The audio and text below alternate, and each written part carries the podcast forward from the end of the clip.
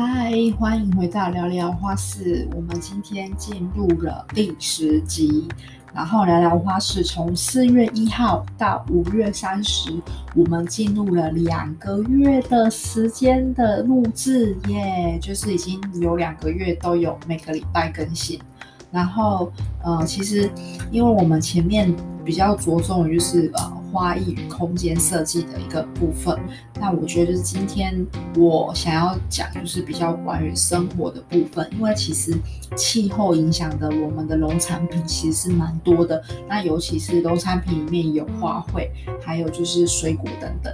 那我觉得这个跟生活比较多的相关，所以我们今天这一集就来简单介绍二十四节气吧。那我觉得这一集也不会超过十分钟，所以我们就。放松心情的来讲二十有关于二十四节气好了。其实，呃，农民呢有一句话，他说种田无定力，全靠着节气。他的意思是说呢，就是呃，历法怎么变都没有差，但是最重要的还是要以二十四节气来做农场的农场的工作的分布。那就是有所谓的春耕、夏雨、秋收、冬藏，就是所谓的四季。嗯，那二十四节气的来源呢，是其实呢，我们来简单的说明。二十四节气呢，其实呢，它的意思是说，它必须按照太阳在天空中运行的实际位置而定，而它其实是一个时刻，而非一日。那传统中国历法为阴阳合历。那制定的标准还是利用太阳运动的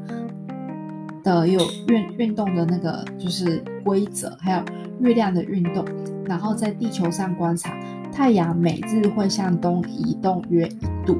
环绕一圈的时间称为回归年或太阳年。那其运行的轨道称为黄道。那由于地球自转的轴相对于公转公转轴有二十三点五度的倾角。使得太阳在正午的时候呢，仰角高度较高，冬季时较低，所以它影响一年的四季气温与气候。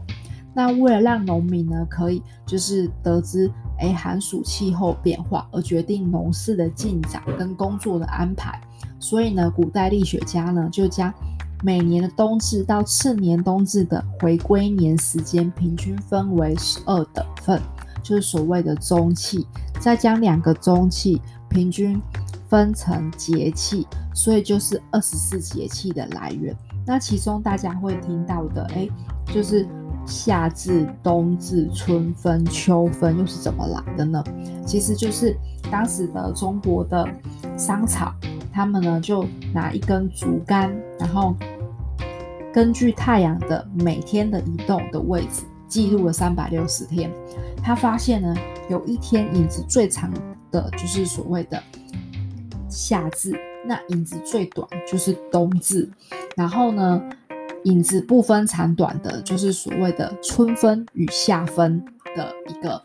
安排，所以就变成是二十四节气。那其中呢，他们有教我我们怎么背诵这二十四节气的歌，